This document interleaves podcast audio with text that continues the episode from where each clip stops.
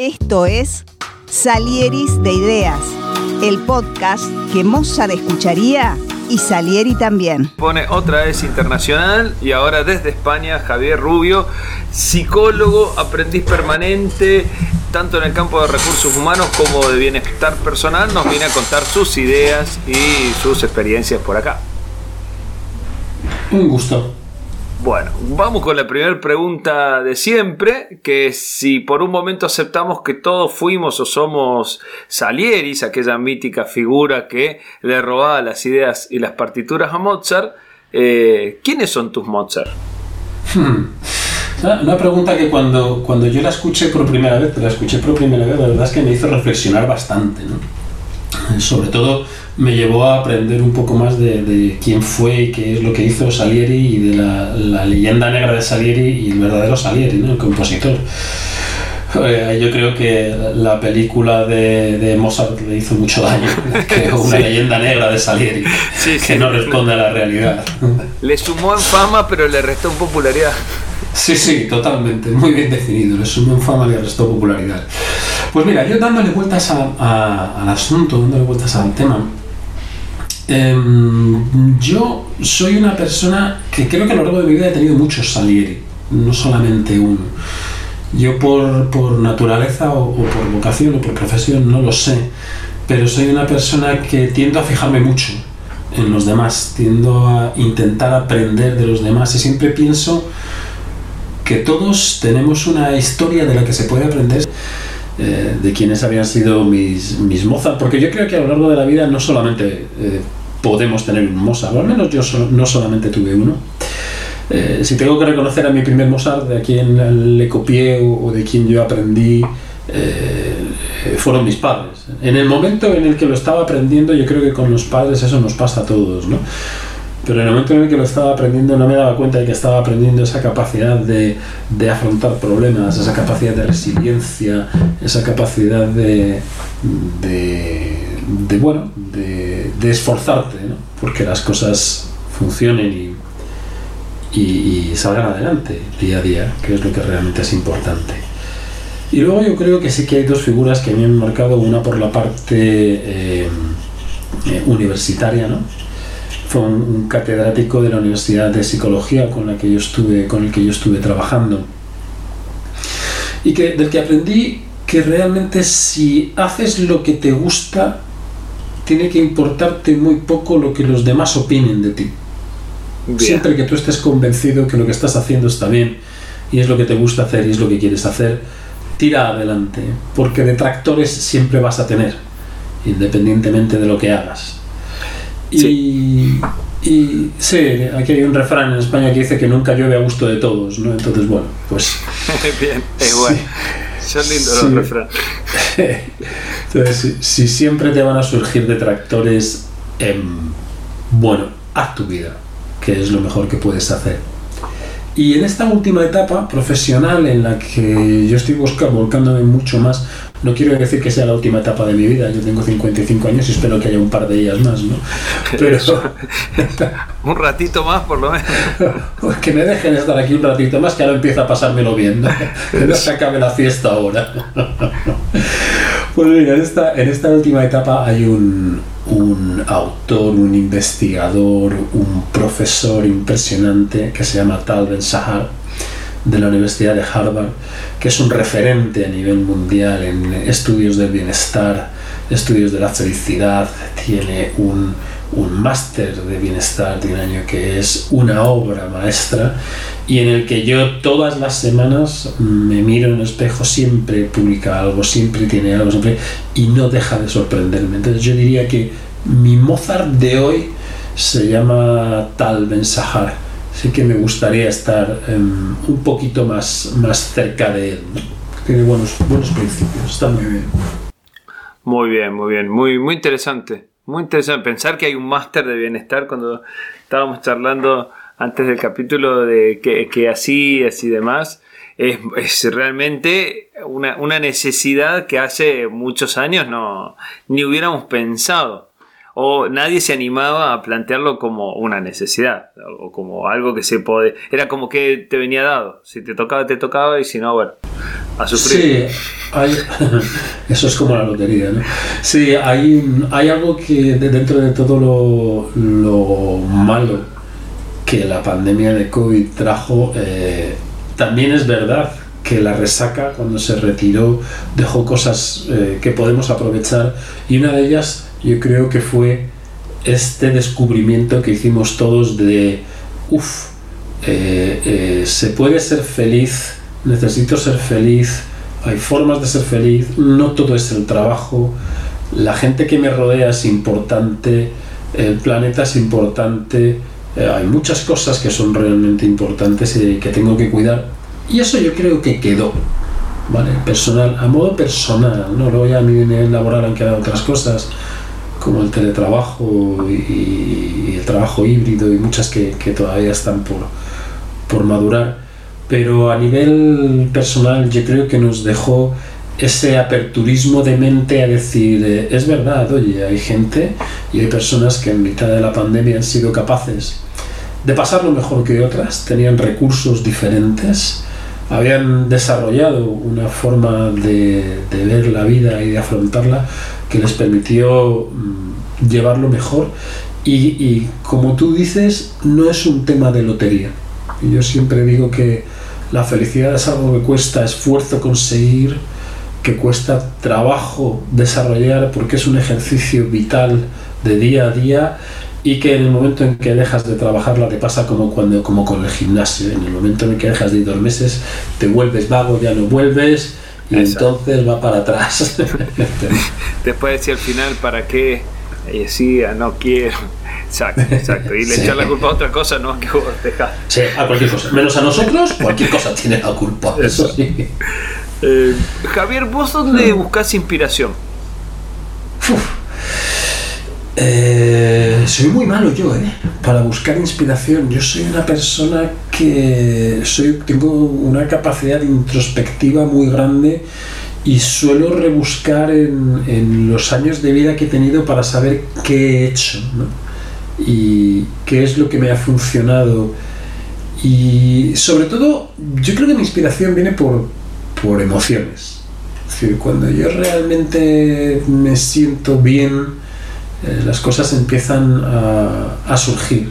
¿no? Ya sabes que hay, hay dos, dos, modos de desarrollar la creatividad. Una que es hacer cosas absolutamente distintas e innovadoras y diferentes y otra que es intentar hacer lo que se está haciendo de una forma más novedosa o más eh, creativa. Eh, yo soy de la segunda escuela. Yo soy de lo que se está haciendo, creo que se puede mejorar y no soy tan bueno eh, creando cosas, cosas nuevas. Bien. Y cuando, cuando te bloqueas, cuando hay que apretar, controlar, suprimir, ¿cómo te desbloqueas? bueno, yo tengo un reseteo que es bastante, bastante claro para mí, que es hacer deporte, es hacer ejercicio. Es decir, yo cuando ya estoy saturado, que no puedo más, yo eh, me agarro las botas, me voy a la montaña, que la tengo, tengo la fortuna de tenerla a 40 minutos de mi casa. Eh, me doy un paseo por la montaña o me cojo la bici y me voy por la montaña, pero fundamentalmente algo que me aleje de la rutina, entre comillas. Porque yo creo que cuando estamos bloqueados, ese reseteo realmente es algo que, que tienes que forzarlo. Es decir, tienes que marcharte a donde tú te sientas bien y allí hacer tu propio reseteo. No esperar que porque yo me vaya a la montaña todo se me va a olvidar. O, no, no, no, no. O sea, tú tienes que llegar allí, parar, hacer un ejercicio de respiración, hacer un ejercicio de contemplación, de presencia, saber dónde estás, de descubrir tus emociones, de bajarlas de nivel. Y una vez que ya sientes que las cosas están en la barriga y no en la cabeza, entonces ya puedes empezar a caminar, ya puedes empezar a disfrutar, porque si no lo que pasa es que te sorprendes por la montaña como corriendo, ¿no? como si tuvieses prisa, diciendo, o sea, ¿a qué he venido? O sea, ya, ¿no? sí, sí, sí, a, entrenar un tiempo y empezar, bueno, entonces, sí, sí, está, está bueno, está bueno eso que, que cuando no haces el esfuerzo, después decir, bueno, hasta el día 3 de las vacaciones no me desconecté, bueno, porque no, tampoco hiciste el esfuerzo de desconectarse. Cuando ya, ya definitivamente cortaste con la comunicación con todo, ya, bueno, es, ese yo creo que eso de la vida moderna es algo que no, que nuestros padres no tenían, o si lo tenían, bueno, no todos, la mayoría era como que no, no, no vivían ese, esa continua conexión con los problemas o con, no, Yo creo que, no, yo creo que nosotros hemos tenido o hemos vivido o estamos viviendo una época de... un cambio de época, no es una época de cambios, ¿eh? yo creo que esto es un cambio de época, hay que contemplarlo como un cambio de época, un cambio de época que nos ha traído la velocidad como desayuno diario y el sentido de escasez como postre todos los días. Te levantas por la mañana y lo primero que piensas es que no has dormido suficiente y te estás duchando y lo primero que piensas es que no tienes tiempo suficiente para hacer lo que quieres y llegas al trabajo y no tienes tiempo suficiente para hacer vivimos una, un sentido de escasez que nos hace ir corriendo a todos los lados y ahí, ahí hace mucho la, la fuerza de voluntad para parar. Hay que obligarse a parar si no la vida es una rueda que va cada vez más rápido, la tiras por el borde de una montaña y bajará cada vez más rápido y puedes ir a 10.000 por hora y te estarás perdiendo muchísimas cosas. hay que, hay que obligarse a parar. Yo creo que nuestros padres no tenían ese sentido de urgencia, desde luego.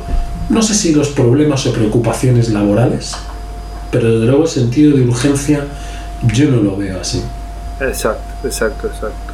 Eh, nos contaba un poquito de, cómo llegaste a hacer lo que haces, de tu historia profesional y dentro de eso, ¿cuál fue el mayor desafío que tuviste?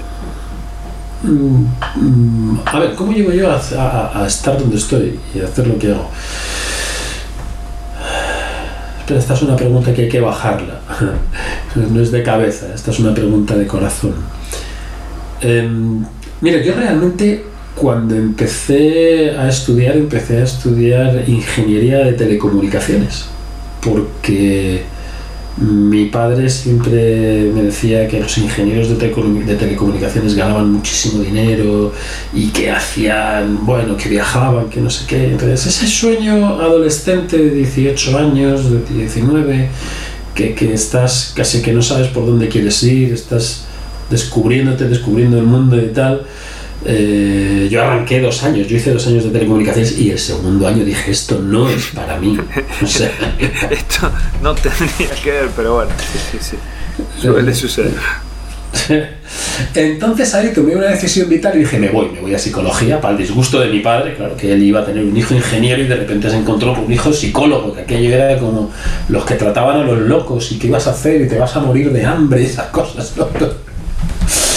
Y, durante los primeros años de, mi vida en la universidad, yo empecé, tuve mucha suerte.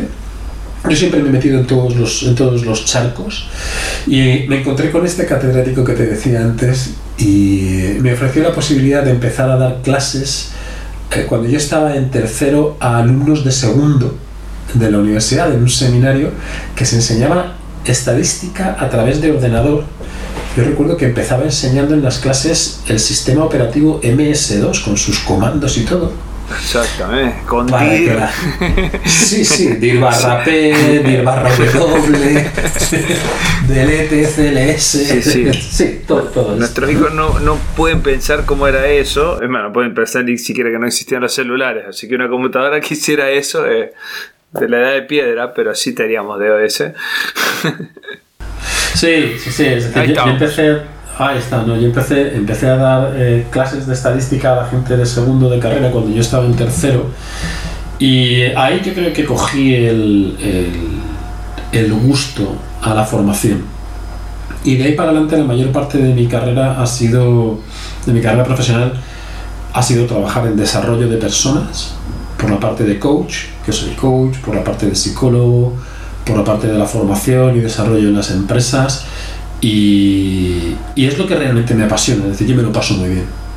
Yo cuando llego, una, cuando llego a una sesión de formación, yo, yo, me relajo, disfruto. Yo ya puedo haber pasado una noche de perros, de no haber dormido, de estar mal, de, este, de esto de, de pensar de, uff, esta me sale mal, estoy reventado. Y yo me pongo allí delante y, y como dice aquel, te pones delante de los focos y el mundo cambia. Yo disfruto disfruto con la gente, o sea, me lo paso súper bien. Y aprendo mucho de ellos y también creo que aprenden algo de mí, porque para eso vienen, ¿no?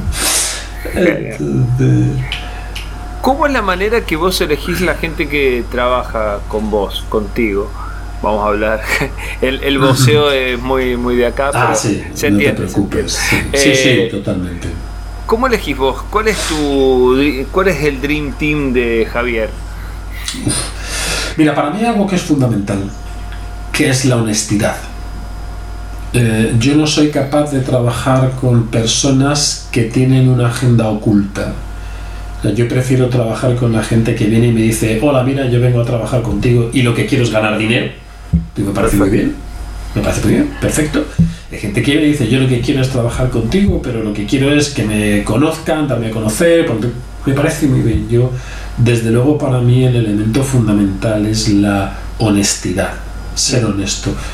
Que no es, no es sinceridad, ¿eh? no hace falta que me digas todo, no hace falta que me cuentes todo, pero sobre todo sé honesto, es decir, no esto no lo quiero y no te voy a decir por qué, no tengo por qué, me parece muy bien, ¿sabes? No, no hay que ir desnudo por la calle emocionalmente diciendo todo lo que uno piensa y todo lo que uno Sí. siente y tal. Sí, Una vez hice un curso con un profe, mira, de metodología de investigación hace mil, cuando estaba más, más- Estoy en la academia, pero cada vez más lejos, ahí estaba muy cerca y decía, tampoco hay que gritarle verdades a todo el mundo todo el tiempo. Decía, Sí.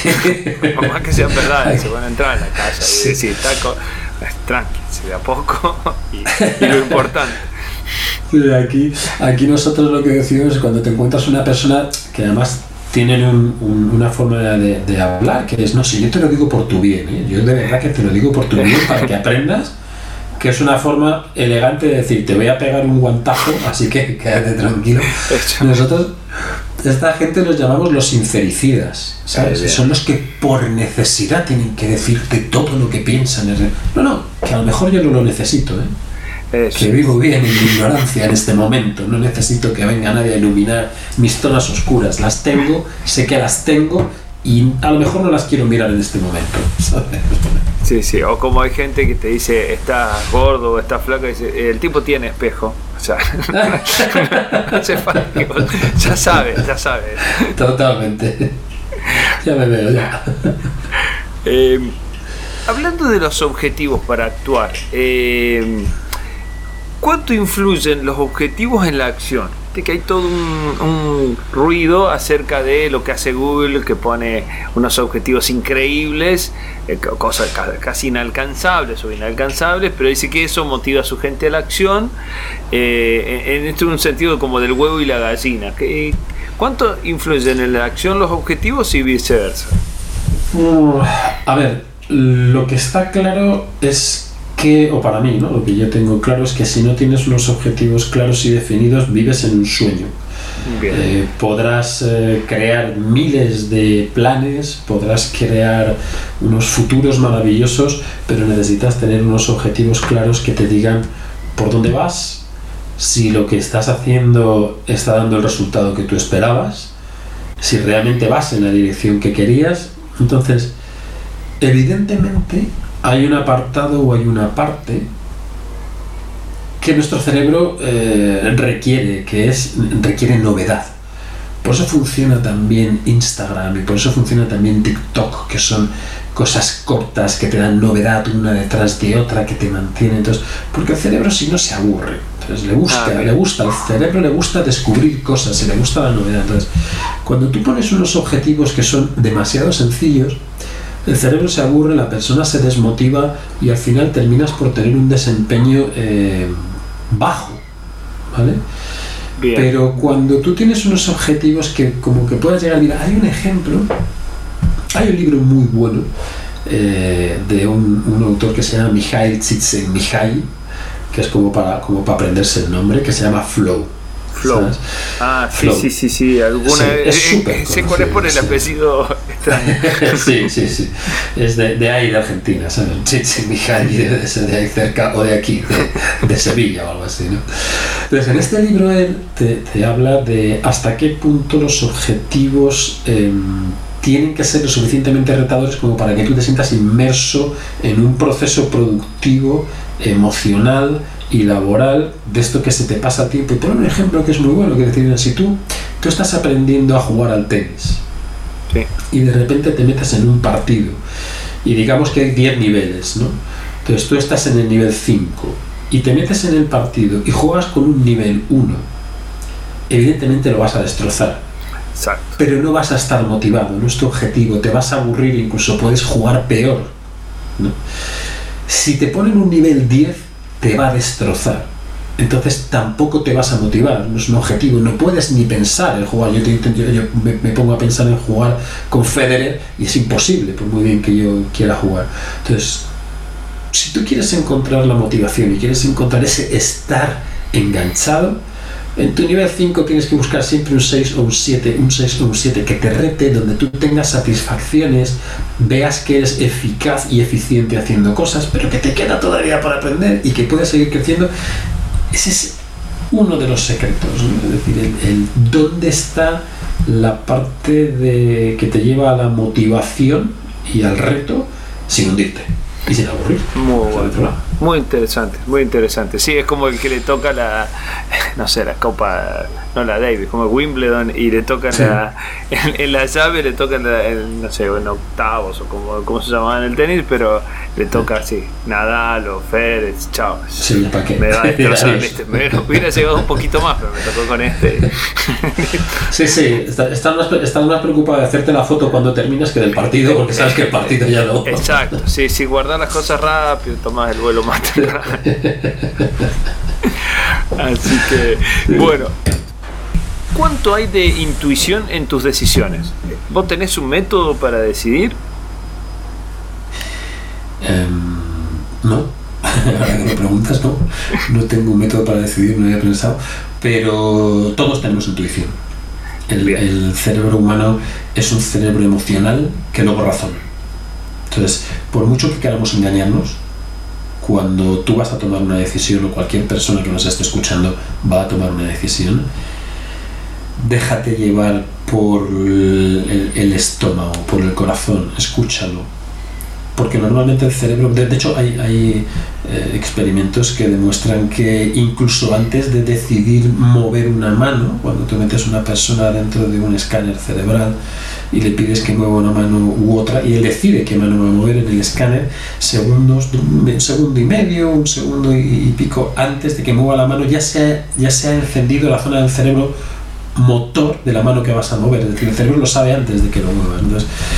Yo creo que aquí no, no, hay que engañarse, la intuición funciona. Que esté basada en aprendizaje y experiencias y que a partir de ahí automaticemos la toma de decisiones y pensemos que es intuición, vale. Que hay quien quiere pensar que la intuición es un sexto sentido que nosotros somos capaces de percibir más allá, también me vale si te funciona, como nadie es capaz de demostrar qué es la intuición como tal, ¿para qué discutir de dónde viene si funciona? Exacto. Bueno, muy, muy, interesante. Sí, yo creo que cada vez, yo lo que estoy tratando de hacer es rescatar el primer pensamiento que a veces uno lo borra con el segundo pensamiento, o la primera palabra que viene con algo, y digo, hmm. algo salió, ¿por qué salió eso? Y, tratar de ver qué salió ahí, porque después uno como que racionalmente aplasta la intuición o dice, no, no puedo pensar así, bla, bla, bla. Y entonces la... Mira, eh, este sistema de pensamiento y de ejecución es algo que a nivel comercial se, se conoce bastante bien. Yo he trabajado durante cuatro años en una empresa de de retail, de retail informático, vendíamos ordenadores y pantallas, etcétera, ¿no? Todo esto. Y a todos los comerciales siempre les decíamos lo mismo cuando dábamos la formación. Cuando alguien viene y te pregunta, ¿este ordenador mm, por qué cuesta tanto? Ya lo quiere comprar. Ya lo ha decidido. Lo que tienes que hacer es acompañarle en la decisión para que racionalmente pueda volver a casa y decirle a, su pareja, oye, he comprado esta maravilla de ordenador porque vamos a hacer, vamos a plantear las vacaciones. Dale los motivos para que se lo lleve y no tenga ningún problema, ¿no? Exacto, exacto. Ya la decisión de compra ya la, ya la tiene. Sí, sí, ten en cuenta que nuestro cerebro procesa mucho más rápido de lo que nosotros pensamos. Es decir, a nivel de paquetes de información, por decirlo de alguna forma, solamente somos conscientes del 0, a ver si me lo sé, 0,0000096% de las cosas que ocurren a nuestro alrededor. Es iluso pensar que somos seres racionales, que a partir de la información que tenemos consciente tomamos decisiones. No es verdad. El 99,6% de la información diaria que entra por los sentidos no la procesamos conscientemente. Luego nuestras decisiones tienen que ser muchísimo más movidas por la, intuición que por el razonamiento consciente. Bien, muy, muy bueno, muy bueno. Pues es que a mí me pasa, me gusta correr y hacer un poco de deporte. Ah. y eh, me he dado cuenta que las veces que me he tropezado por no, no andar en o sea, andar en camino de, de, ripio, de tierra, mm. es porque no miré el camino. Pero mirar el camino, no en el sentido de prestarle atención, sino solo mirarlo y el cerebro solo encuentra dónde hay que tener cuidado. Sí, sí, sí. Automáticamente. es decir, no es que vos te acordás de la piedra, pero a veces uno viene corriendo y mirando para arriba todo el tiempo. Entonces, bueno, chao. El cerebro te dice, no, no puedo, si, si vos no apuntás a donde tengo que ver la piedra, no, no lo voy a resolver. Pero lo resuelve más solo que uno conscientemente decir, no, ojo ahí, ¿qué va a pasar? Sí, tú fíjate, em, ponte, ponte en el caso cuando vas conduciendo un coche. Tú vas conduciendo un coche a 100, a 110 kilómetros por hora, eh, no ves todo lo que pasa. Y sin embargo, vas esquivando coches, ves el de al lado que se está moviendo, eh, estás atento a las luces, estás percibiendo tal cantidad de información y hay mucha que se te pasa. De hecho, ¿cuántas veces no, os habrá pasado llegar a casa? O sea, te, te pongo un ejemplo. Cuando tú conduces tu coche todos los días por una carretera, y en esa misma carretera a ti te coge alguien y te lleva como copiloto, descubres una cantidad de cosas que no habías visto, aunque lleves un año pasando por allí. Dices, ¿y, este cartel estaba aquí? Joder, ese cartel lleva ahí dos años. Coño, pues no lo he visto. ¿Por qué? Porque el cerebro filtra, filtra la información que le resulta útil y la que no, la procesa y tú ni te enteras. Entonces, por eso, cuando tú vas corriendo, no tienes que ir pensando, hay una piedra a 3 metros, 2 metros, un metro, pum, me he caído, ¿por qué? Porque la piedra estaba. ¿Sabes? No, no, no, el es mucho más rápido procesando, sí. Muy, bueno, muy bueno. ¿Cómo te llevas con, con el error y el riesgo? Algo que está tan de. Bueno, estamos para los que nos escuchan, y esto va a salir súper editado y lindo, pero estamos acá luchando con los sistemas. Pero, ¿cómo, te llevas con el, error y el riesgo? ¿Cuánto toleras cada uno? Em, con el error propio, fatal. Soy muy malo. Tengo un nivel de autoexigencia muy elevado que sigo trabajando todavía en él. Y. Mm, me cuesta mucho trabajo que las cosas no me salgan bien y que no me salgan bien a la primera.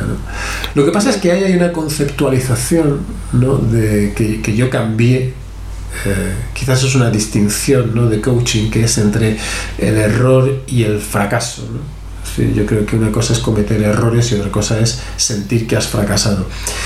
Em, yo me juzgo muy duro, siempre, en todo lo que hago desde el principio siempre me pido y me exijo mucho y los errores me cuestan mucho trabajo porque los veo como, como fallos, pero luego resulta que, no me quedo quieto. O sea, siempre estoy intentando hacer cosas nuevas, siempre me meto en, fregados que, me implican riesgo, riesgo financiero, riesgo profesional. Em, yo he habido empresas de consultoría con las que he colaborado que me llamaban y me decían gestor de marrones, porque me decían, tengo aquí algo que no sé cómo hacer, y ya lo hago yo no te preocupes, ya, me pongo yo, ¿no? Que es curioso, porque luego mm, siempre aprendo. Entonces, quizás ahí yo, yo creo que la, la gestión para las personas que somos muy autoexigentes es cómo relacionarnos con ese error que cometemos y cambiarlo a una visión más positiva y pensar, bueno, lo intenté, lo hice, hay gente que ni se mueve. Yo me he movido, no ha salido bien. Vale, vamos a ver para la próxima, porque va a haber una próxima, seguro. Vamos a ver para la próxima qué cambio. Bien, no, no solo el autoflagelamiento y listo. No, ese no sirve para nada el autoflagelamiento.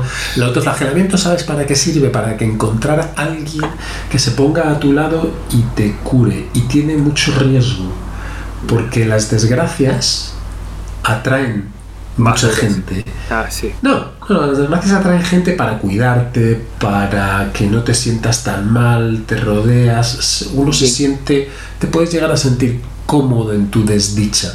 Mientras que cuando tú tienes éxito, lo que atraes es envidia, se ve mal, ¿sabes? Entonces hay que tener cuidado en qué nivel de, de desdicha nos queremos mover. Yo hay una, hay un- una frase que le digo a, los, a los con los que trabajo, hay algunos que después de lo que ha pasado, después de la pandemia, han perdido seres queridos o los trabajos no están funcionando como esperaban, están afrontando problemas y vienen, eh, no te voy a decir que en un estado de depresión, porque si fuese depresión los derivaría a algún compañero psicólogo, porque yo no lo mezclo, pero vienen en, en- en- como bajos, ¿no?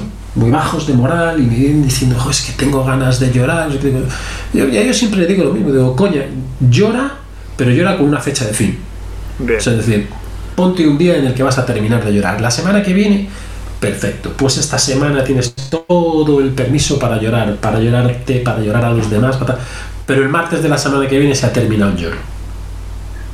Porque si no, esto se prolonga, se hace largo, como la sombra de los árboles cuando está atardeciendo. Largo, largo, largo, largo. No la ves no, no lleva a ningún lado.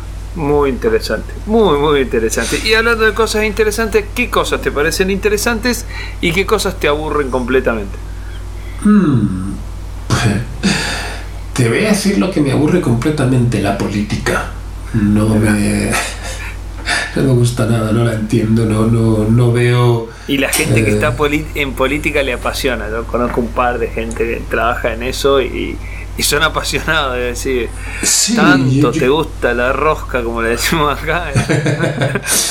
A ver, me aburre la política, te voy a decir por qué. Porque creo que ha entrado, te, te voy a hablar de la política española y tal y Sí. como la veo y la vivo yo. Es decir, Sí, yo sí. creo que ha entrado en una rueda en donde lo único que buscan los políticos es eh, tener un cargo, mantenerse el máximo tiempo posible y luego ver cómo salen de allí lo mejor. Cierto es que evidentemente hacen cosas eh, en pro de la sociedad o no, pero se llega a unos niveles de no, yo no dije donde dije lo que prometí, no fue lo que prometí, qué aburrimiento escucharos siempre. Pero Los- no, no, los- no, no lo limita a España, están acá, acá ni siquiera quieren largar, quieren salir bien. Aquí están todo el tiempo de, los, de todos los partidos, no, no hay. Sí. aquí, aquí al menos los vamos renovando de vez en cuando. Eh, sí, sí, sí, acá tenemos las mismas figuritas. Eh, ¿Cuánto? Y- y- eh, yendo- perdón, perdón, eh, si tenías algo para agregar. Sí, no, no, no, para, para- para- simplemente para decirte que es, que es lo que me motiva, me motiva a la gente. A mí me, gusta estar con la gente, pensar en la gente. Y ahora, últimamente, yo soy, quizás porque como cuando empecé en la universidad, empecé trabajando con ordenadores y con informática y tal, siempre estoy como muy vinculado a programas y a hacer cosas y tal. Y últimamente estoy súper enganchado a las nuevas, eh, a, la inteligencia artificial. Es Ah, decir, con creo el que- chat GPT. Sí, con ChatGPT, con otras dos o tres. El ChatGPT ya ha evolucionado, ya hay GPT-4, ya hay integración en Google. Ahora empieza la pelea entre Google y Microsoft porque a ver quién tiene la mejor. O sea, pero el, si Internet fue un salto cualitativo que nos cambió la vida, la inteligencia artificial y el acceso de todo el mundo a la inteligencia artificial nos va a volver a cambiar la vida. Es Sí, decir, yo creo que el otro día a mí, bueno, por mi formación de, de base y todo, eh, siempre trabajo en Excel o, o, o todo pasó por un Excel. Eh, Sí. Un amigo me mandó un Excel que usaba el, el complemento de ChatGPT. Sí, sí, sí, sí, ya está. Sí, sí, tú lo pones en una celda y dices, era, mm, si le- le- se lo escribes, dices, y si esta celda tiene más de 150, lo pones en rojo, en negrita, qué, y hace todo. Todo. Pero es que hay Exactamente. una parte... E- Ese fue mi, mi respuesta a mi amigo. Digo, usas eso porque no sabes Excel. Le digo. Claro, claro, claro que sí. Yo- No, no, ya, pero yo, yo te voy a decir una cosa. Es decir, yo... em, eh, hay una parte que a mí me gusta y soy malísimo, que es eh, marketing. O sea, Sí. hacer, hacer posts para, para LinkedIn o, o para Instagram o para tal. Soy malísimo, no tengo... No, no- o sea, mi mujer dice que tengo un ojo al lado del otro porque tengo que tener dos, pero que no soy capaz de ver las cosas con colores. Y digo, bueno, pues no lo sé, ¿no? O sea, soy muy malo en diseño. Desde que ha llegado la inteligencia artificial, tú te metes en la inteligencia artificial y dices, quiero una imagen que tenga no sé qué, con este tono, con tal, con claridad, con... pu-". Y de repente te aparece una imagen que dices, pero qué maravilla. O Genial. sea, el, el, el cambio que vamos a vivir Bien. es brutal. Sí, sí, sí, yo creo que, que vamos a tener que aprender a usar la potencia de eso, pero sí, sí, sí, sí. Y a controlarla. Y a controlar. Sí, si no, este, Terminator, ¿viste? Cuando empiezan los, Sí, sí, sí. los eh, apocalípticos que dicen no, porque ahora no van a controlar las máquinas. No sé si será tanto, pero bueno, hay que, hay que como todo. Hombre, lo que, está, lo, lo que sí es cierto es que gran parte del trabajo que se está haciendo se lo van a llevar. Va a ser Eh, muy sí. sencillo. ¿sabes? Hay, una hay una automatización segura desde la inteligencia artificial que va a permitir que personas como tú o como yo, que no somos, por seguir en el ejemplo del marketing, ¿no? que no somos especialistas en marketing, pues eh, podamos hacernos tranquilamente mm, nuestro plan de marketing anual. Exacto, exacto, exacto, exacto. Yo creo que, que va a ser una, una gran potencia. ¿Cuáles son las ideas que te parecen que la van a romper en los próximos 10 o 20 años? Ya me adelantaste un poquito con lo de la inteligencia artificial, pero ¿qué más ves en el futuro? Este es el momento que grabamos la respuesta de los podcasts y dentro de 10 años vamos a buscar a alguien. Nosotros lo anticipamos. Em, bueno, yo creo que la inteligencia artificial le va a dar un vuelco a. mm, y la tecnología ¿no? le va a dar un vuelco a muchas de las profesiones que se están desarrollando y la forma en la que se están desarrollando. Em, va a suponer el acceso a, a, a información procesada y a información filtrada y a información cada vez más depurada para cada uno de nosotros. Es decir, porque la inteligencia artificial no, da respuestas estándar, sino que la- las ajusta a lo que preguntas. Desde luego, dentro del campo, es que en el campo en el que me muevo yo, el campo de la psicología, de la formación, de, de desarrollo de empresas, yo creo que la revolución viene viene por el área de, de un cambio de gestión en las empresas y gestionarlas realmente desde el bienestar, no intentar gestionar el bienestar en las empresas. Hay modelos de empresas em, bastante conocidos como son Zappos o Southwest Airlines o, o, no sé, va- va- varias grandes internacionales que gestionan desde el bienestar y que cambian el modelo de trabajo que yo creo que es la revolución mm, que yo deseo que llegue. Deseo que llegue porque se pierde el concepto de trabajador, se pierde el concepto de empleado y se transforma en el concepto de persona que aporta su vida, sus conocimientos, sus valores, sus recursos a un grupo que luego hará dinero con su trabajo. Y esto cambia desde los procesos de selección hasta los planes de incorporación, el desarrollo, es decir, tendremos que pasar a ver que realmente a las personas se las eh, contratará o se las seleccionará en una empresa por sus valores, por su capacidad de resiliencia, por su innovación y después dentro de la empresa buscaremos dónde desarrolla el 110% de eso que le gusta hacer que es todo lo contrario a lo que está pasando ahora. Estamos intentando encajar a la gente en unos puestos que hemos creado en las empresas y tenemos que... Y eso no funciona, produce muchísimas bajas laborales, depresiones, estrés, síndromes de, de burnout, eh, em, desgracia personal, o sea... Vos sabés que, que, que lo planteás y últimamente miro por ahí por, por LinkedIn o por, por otras casas o las búsquedas, donde se dan búsquedas de gente que anda buscando y ponen unas descripciones de puestos digo, ah, pero si vos conseguís una persona que haga todo eso, yo también la contrato por las dudas. Todo. Pues dice proactivo que resuelve problemas, que sepa de informática, digo, bueno, que, te vuel- te mate los globos de los chinos y, no sé cuántas cosas más. Ah, ¿y Mira, ¿Dónde esta, esta ma- esta- eh, es que eh, esta mañana yo ponía, eh, escribía un, un post chiquitito en, en LinkedIn que precisamente hablaba de esto, ¿no? Es decir, si, si echamos vista atrás de cuando empieza la, la figura del mando intermedio, al mando intermedio primero se le pedía que facturase y que moviese a su equipo. Después ya no los valía, ¿sabes? Después tienes que facturar, mover al equipo, pero encima que en el equipo haya motivación, haya buen rollo. Luego ya después de eso tampoco vale. Entonces tienes que ser como el líder coach para desarrollarlos. Después de eso tampoco queda, porque tienes que ser el líder coach especialista en Agile y en procesos innovadores. Y luego ya tampoco, porque tienes que ser el líder coach Agile especialista en procesos innovadores y que además mm, gestione el bienestar. Y después de eso tampoco, porque tienes que valer, y a todo esto no te olvides de facturar, hacer tus hojas de Excel, mantener tus reuniones, asistir a las conferencias. Es que, ¿Dónde está eso? O sea, eh, estamos buscando a Superman. Y, y baratito, ¿eh? Porque ya que vienes aquí a trabajar, vente baratito. los salarios no. Exacto, sí, sí, no ni ganar mucho ni salir a las 5. Te dice, bueno, ah, pobre tipo. Mira, el otro día hablaba, hablaba con un director de recursos humanos.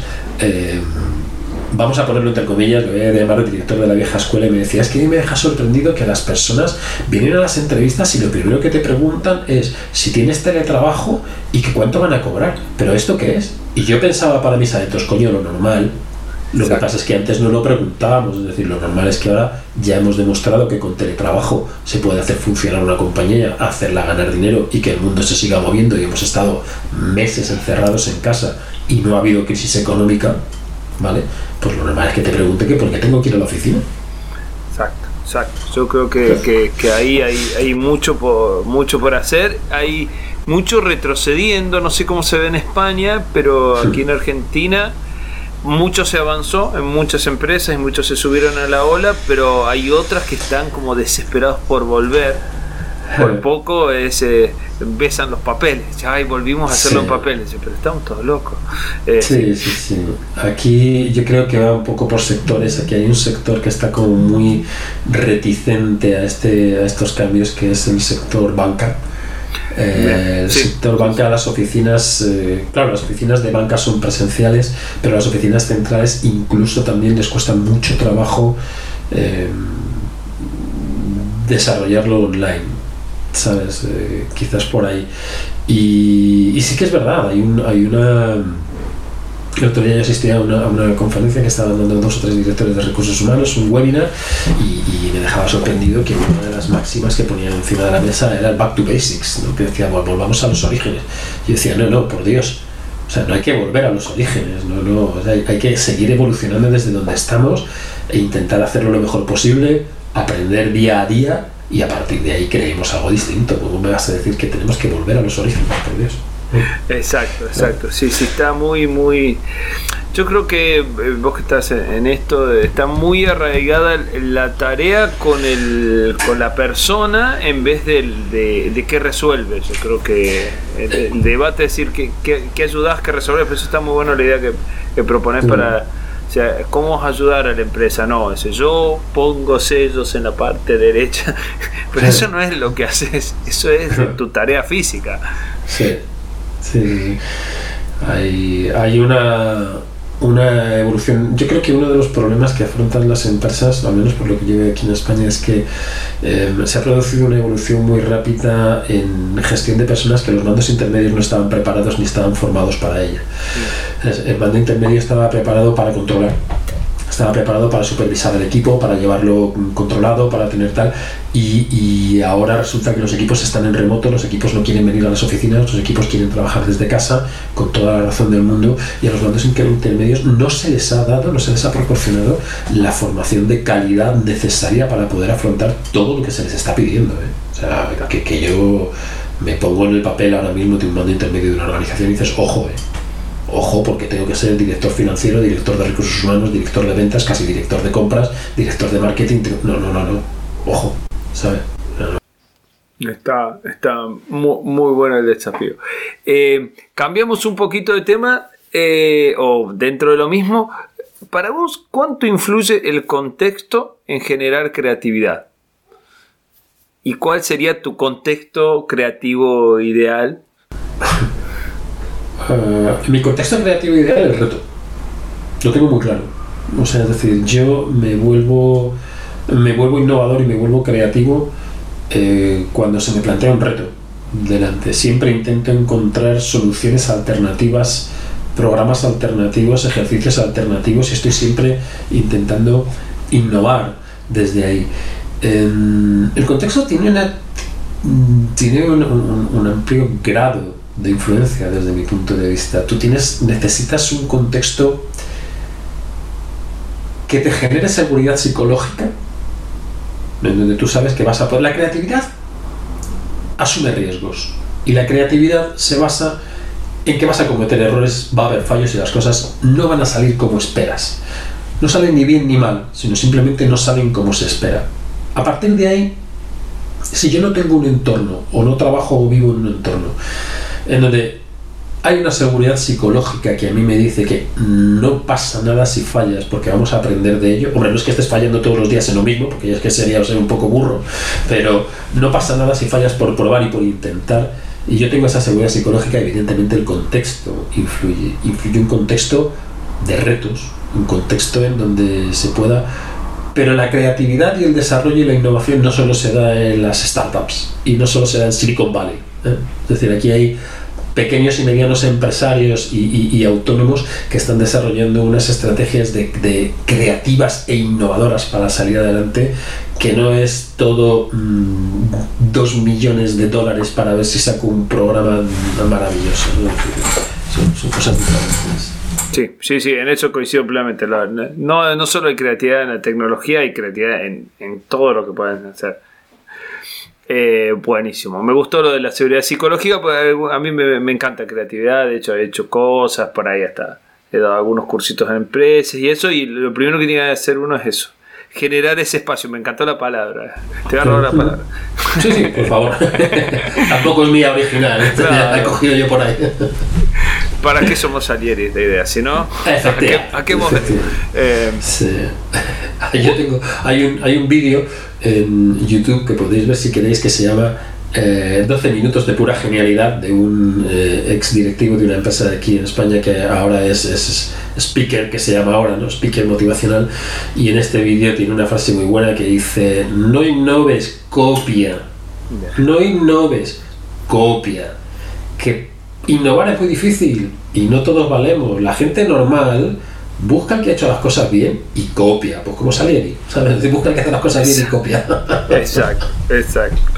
Em, ¿Con qué persona está la, pregunta Cholula, como lo decimos acá? No sé si es la palabra en España, mira qué, qué, bueno. Esa no la conozco. Eh, es eh, como aquel que se quiere hacer ver con, la, con las cosas de moda. Sí, estoy, teniendo en cuenta que no es muy técnica la palabra. Yo escucho un podcast que siempre lo nombro, me encanta, que es un mexicano, se llama Oso Traba y hace, se llama Crack Podcast. Y, he aprendido a entender todos los regionalismos mexicanos, porque nada, todos terminamos hablando en nuestro idioma de, base. Y bueno, si cholulismo es algo que muy argentino es como el que se quiere poner de moda o hacer ver. Entonces, esa, esa pregunta es, ¿con qué persona del mundo actual viva te tomarías un café? 20 minutos, te la conseguimos. Pero tiene que estar viva, lo de los vivos y los muertos. el mundo de los muertos todavía no lo dominamos. No, no lo, estamos ahí, pero no lo, no lo logramos dominar. Qué difícil. ¿Con qué persona actual viva me tomaría un café? 20 minutos, te conseguimos al que sea. Pues mira, así bote pronto me lo tomaría con el presidente de Ucrania. Me encantaría saber cómo una persona pasa de ser cómico humorista a presidente de un país en guerra con una superpotencia mundial y es capaz de sobrevivir psicológica, mentalmente, aparte físicamente, que eso ya supongo que tendrá su propio equipo para mantenerlo, pero ese cambio, o sea, tiene que ser como, como brutal. Es bueno. No, ese sí que no, no me lo habían planteado. Es cierto que para, ya que estamos cruzando el charco, la influencia de esa guerra, tengo una prima en Austria, ¿no? que el otro día vino para aquí, Argentina, y se casó con un austríaco hace muchísimos años, y, y, realmente hablaba de la guerra, eh, para nosotros que estamos tan lejos, eh, eh, realmente no, es, no lo tiene, como que nos trajo de contarnos, y, y, está bueno que lo, que lo cuente porque realmente el mundo está en guerra y nosotros que estamos en el otro lado del mundo como que no. Estamos con inflación. el problema de Ayer otra vez dieron inflación que otra vez dio mal, y por supuesto, hace falta que no lo diga el Instituto de Estadística Nacional, pero qué, qué buena, qué buena elección. En la sección Ganando Amigos, ¿cuáles son los errores más comunes en tu profesión?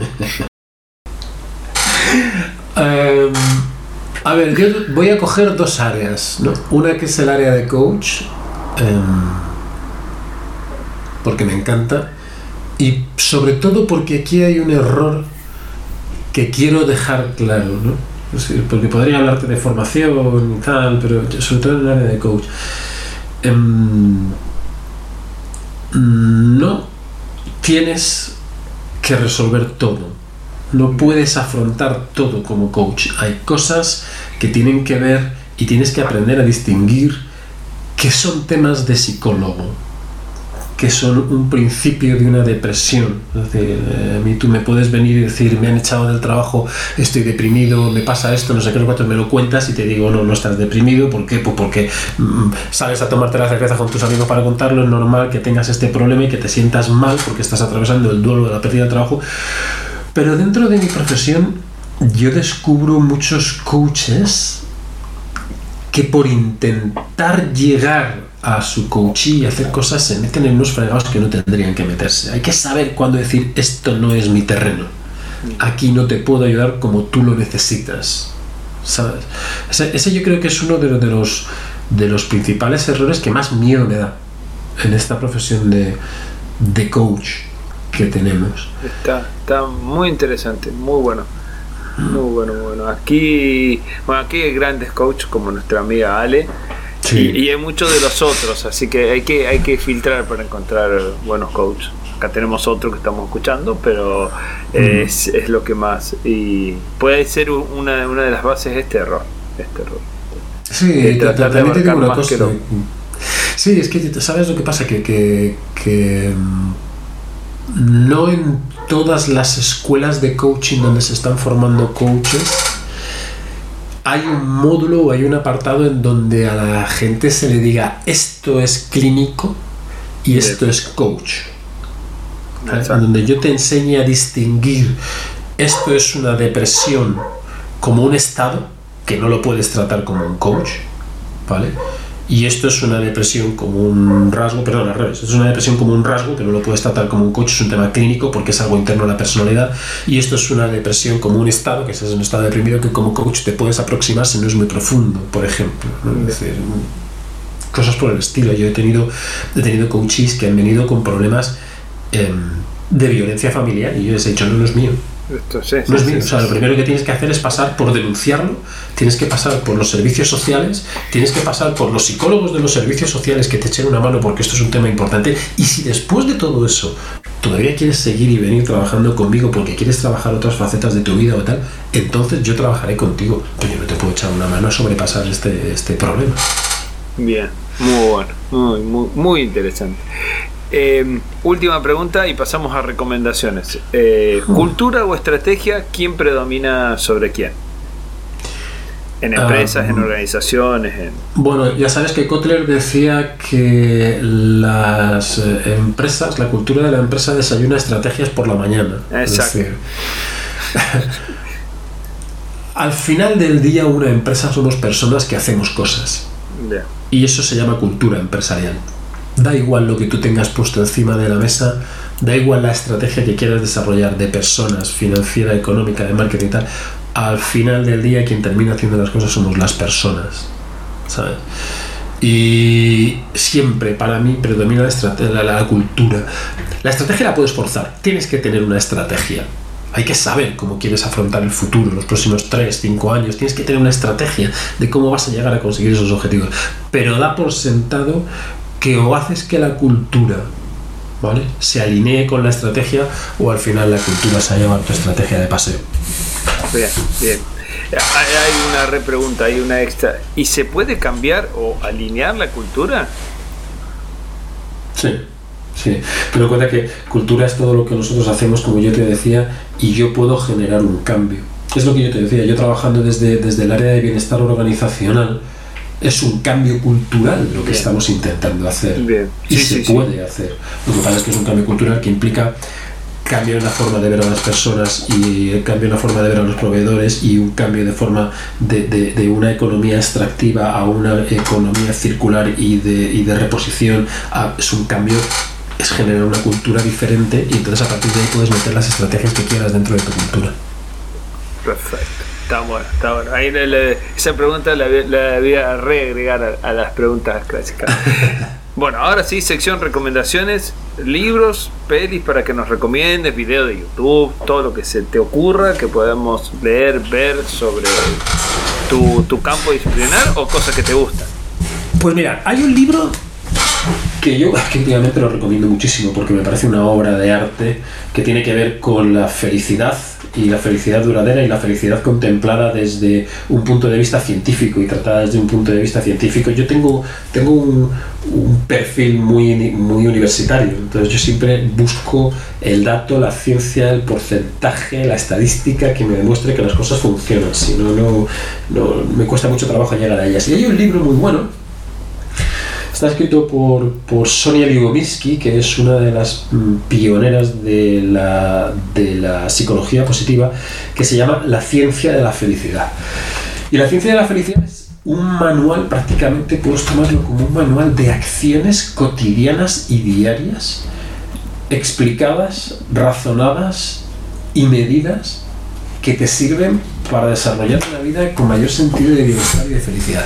Es una esto tendría que ser lectura obligada cuando tienes mm, 16 años.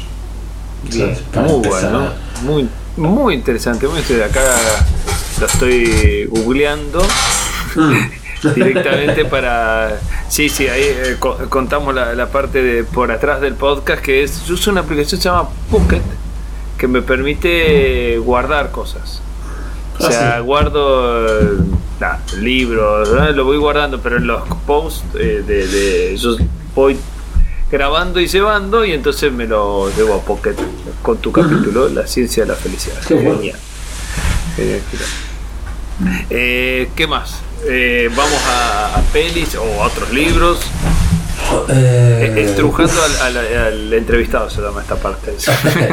Pues mira, ahora yo te voy a, re- eh, te voy a recomendar una película, pero que, mm, a ver, yo, yo soy cinéfilo, reconozco que me gusta el cine y que no todo, no- no- mi gusto no tiene por qué coincidir con los demás, pero hay una película nueva que ha salido española eh, y me gusta todo tipo de cine.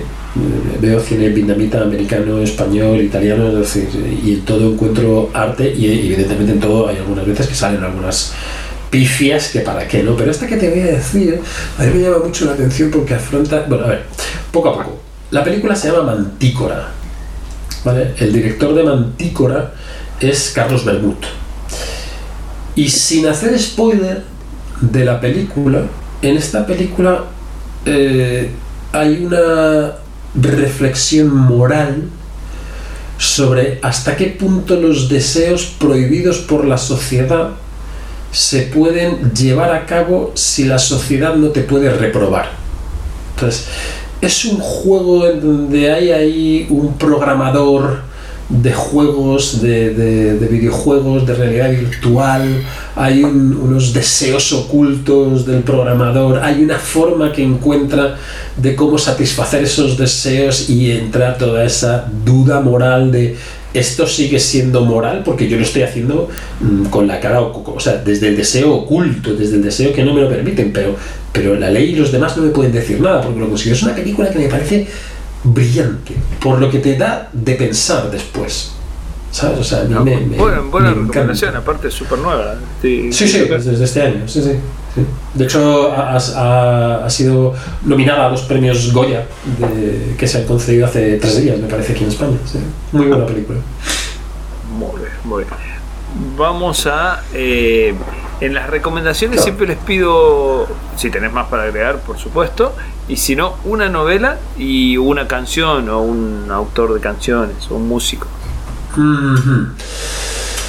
A ver, una novela te voy, a, te voy a contar la que me está sorprendiendo ahora, que la he leído, porque leo bastante y el problema es que todo me gusta lo que leo. Pero ahora mismo estoy leyendo Herman Hesse, una novela que se llama Damian. Ah, sí, sí. No la leí, pero la conozco. Sí, sí, sí. Uf, uf, uf, muy buena, muy buena. Una, una, o sea, que casi cada cuatro páginas podrías subrayar un párrafo porque tiene una reflexión sobre la, la humanidad o sobre la evolución de, de, la persona o psicológica y social, sobre reflexiones de, de, de de Dios, dioses eh, humanos y, y re, que, que, que, me estalla la cabeza. Ese es un libro de estos que yo leo muchísima novela histórica, pero ya cuando leo novela histórica me puedo leer dos o tres capítulos seguidos, 30, 40 páginas, no pasa nada. La, la, la engullo. Con Damien y Herman Hess eh, necesito ir como a tres páginas por noche, ¿sabes? Es decir, hostia, vamos a pensar esto que estoy leyendo, porque hay mucho por detrás. Bien, bien, bien. Es, un, es, una, es una, muy buena recomendación que me hicieron. Sí. Hess. Bien.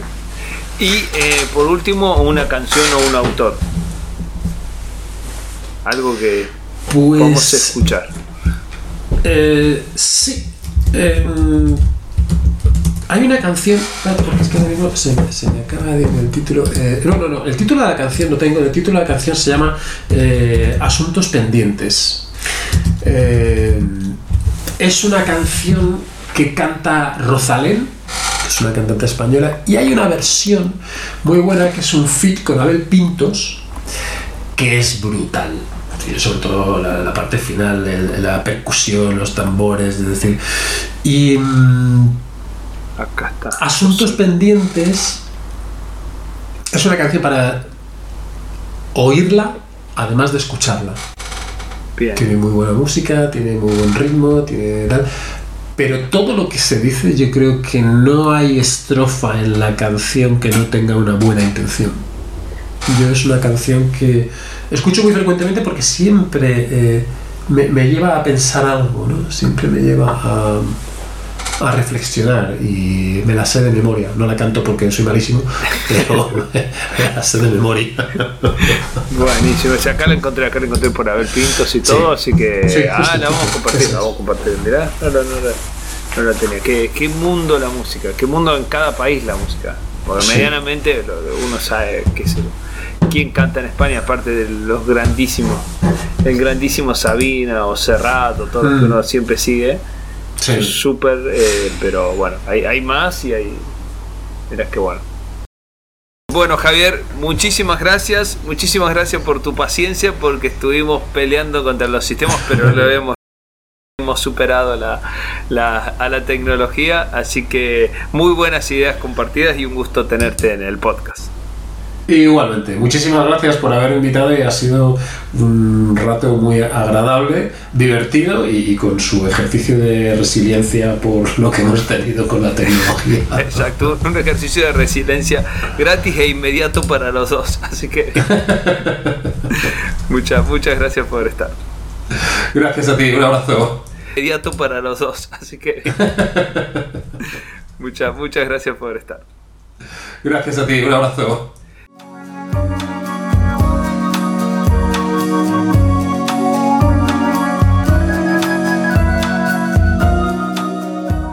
Y así pasó por Salieris de Ideas Javier Rubio. Creo que una hermosa entrevista donde el humor y un poco compartir ideas nos llevó muy gratamente a explorar varias, varias de estas cuestiones. Eh, principalmente sobre esto del bienestar y la, y la felicidad en las personas. Y la recomendación de este capítulo va a ser de mi lado, de un lado una novela histórico-científica, que es El secreto atómico de la isla Huemul. Les dejo ahí la portada. Este librito lo descubrí haciendo un poco de esto del, del bienestar, corriendo una, un triatlón ahí en Bariloche, que precisamente se llama El escape de esta isla, el escape de la isla Huemul. Y resulta que más allá de su pasado atómico, es una hermosa excusa para dar una vuelta en Bariloche y visitar nuestro genial Nahuel Huapi, nuestro hermoso lago para, para ver nuestras bellezas naturales. Así que bueno, un gran inicio de la ciencia argentina, por ahí en una un medio no digamos fiasco, pero algo muy raro que querían inventar, pero que terminó siendo las bases reales de el nivel que logra la Argentina, muy diferente a sus vecinos latinoamericanos, en donde se pone a la vanguardia mundial y actualmente no será la vanguardia, pero está en los países que trabajan con energía atómica, todo, todo ello con origen allá en el querido Bariloche. Así que se las comparto por si la ven, por si las quieren. Y a los cercanos, pues nada, por ahí se las presto también. Bueno, gran abrazo y nos vemos en la próxima reunión.